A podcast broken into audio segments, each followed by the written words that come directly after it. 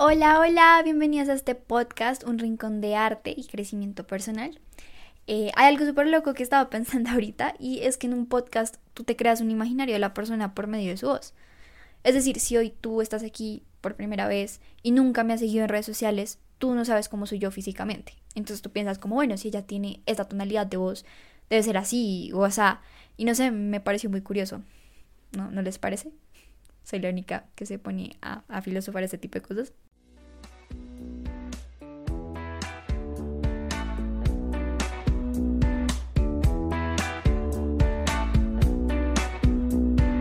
Artists be like super tostados. Oigan, sí, eh, van a haber días en los que mi podcast van a tener un pensamiento tostado porque yo soy una tostada y no de esas que se comen con mantequilla y mermelada, no, sino porque soy artista y pues a veces dicen que nosotros tenemos como pensamiento muy raro. Pero bueno, en fin, me, desvié, me desvié. Estaba pensando eso que les decía al inicio, porque precisamente el tema de hoy es sobre un cambio físico que tuve el exactamente 10 de julio, donde me rapé por completo. Le dije, peluquera, páseme la cero. Y pues hoy acá estoy cuatro meses después, con el, que, el pelo súper cortico. Y el cabello para mí se ha convertido en un gran maestro. Eh, hoy quiero compartir precisamente con ustedes tres enseñanzas que probablemente dirán como, güey, pero pues es que yo no me quiero calvear o no estoy calva, no tengo el pelo corto, eh, ¿de qué me va a servir este podcast? Pero precisamente los consejos que te voy a dar van a ser eh, no precisamente el pelo, sino enseñanzas fundamentales de crecimiento personal que puedes aplicar en tu día a día. Y de hecho, lo que hice fue que por cada enseñanza voy al final a darte una pregunta, un cuestionamiento que te vas a hacer, que vas a poder aplicar desde tu propia realidad. ¿Listo? Y bueno, ustedes estarán como, bueno, ¿y por qué Vanessa Wilches, alias la Bawi? Aquí hago un paréntesis porque es la primera vez que voy a decir esto en mi podcast. Ah, es que me encanta que me digan Bawi de apodo, entonces siéntanse en la confianza plena de decirme Bawi. Eh, so, ¿por qué Bowie se rapó? Se estarán preguntando ustedes. Y si no se lo están preguntando, pues háganse la pregunta y no sean pendejos. No, mentira, mentira, mentira. Pero la historia de por qué me calvié inicia a los 9 años. Resulta que a esa edad sufrí de alopecia infantil, eh, inicié tratamientos dermatológicos y al final lo único que me ayudó fue la apiterapia, eh, que es cuando te inyectan agujas eh, de abeja en la cabeza, o sea, agujas con embrión de abeja en la cabeza. ¿Y eh, qué sucede? Esta alopecia causó un bajo autoestima en mí, porque pues nos han enseñado que el pelo en la mujer es algo importante. De hecho, Pantene hizo una encuesta a los hombres donde el 74% respondió que el pelo es algo en lo que ellos se fijan en una mujer.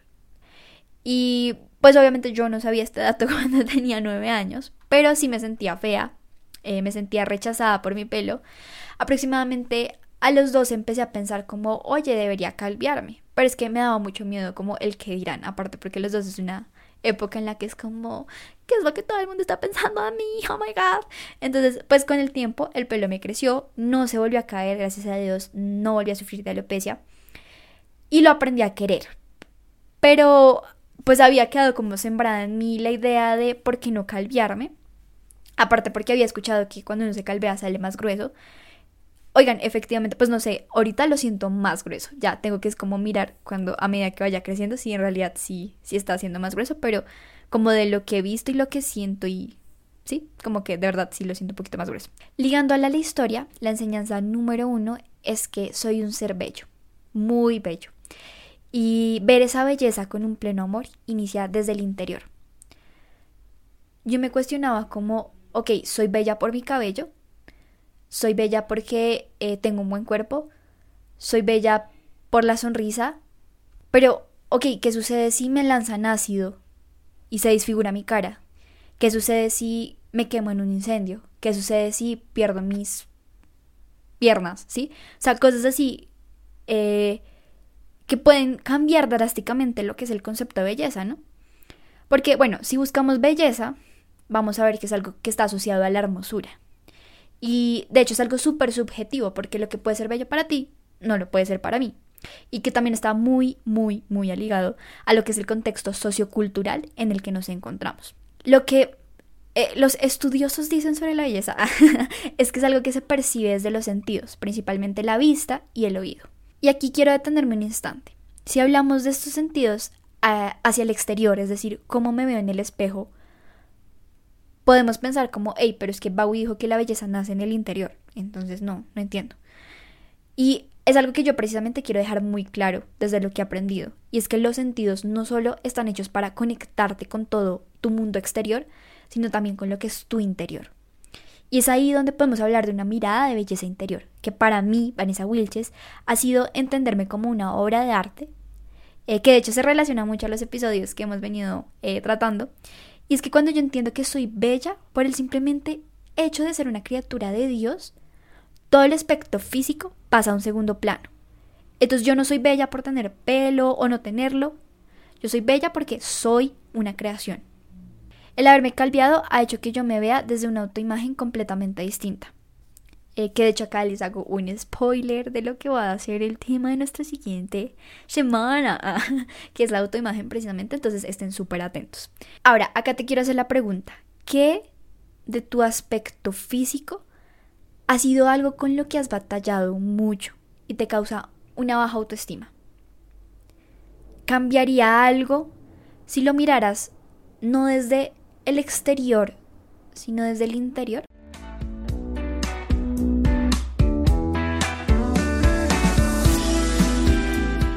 La enseñanza número dos es el desapego. Resulta que cuando me calvié una compañera que practica el budismo, eh, me dijo como, oye Bawi, ¿sabías que los monjes budistas se rapan la cabeza como una forma de renunciar a todo lo material? A las apariencias, a lo superficial, y pues no raparse para ellos sería un impedimento para alcanzar la iluminación.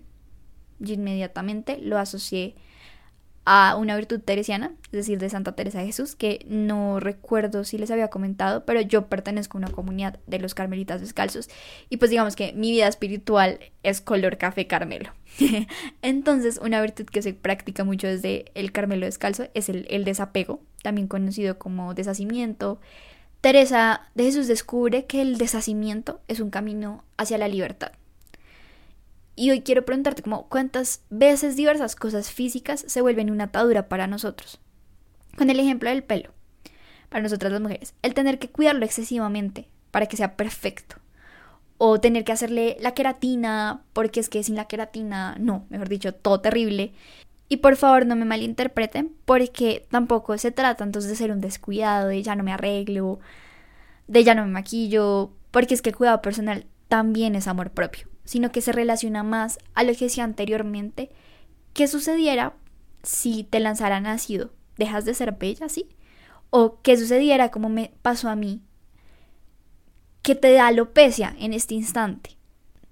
Para cerrar esta eh, segunda enseñanza, te hago la pregunta, físicamente hablando, ¿qué es lo que más te gusta de ti? ¿Y qué pasaría si algo sucediera con ese aspecto físico? Por ejemplo, a mí me encantan mis ojos. Entonces me pregunto como qué pasa si pierdo la vista en un ojo.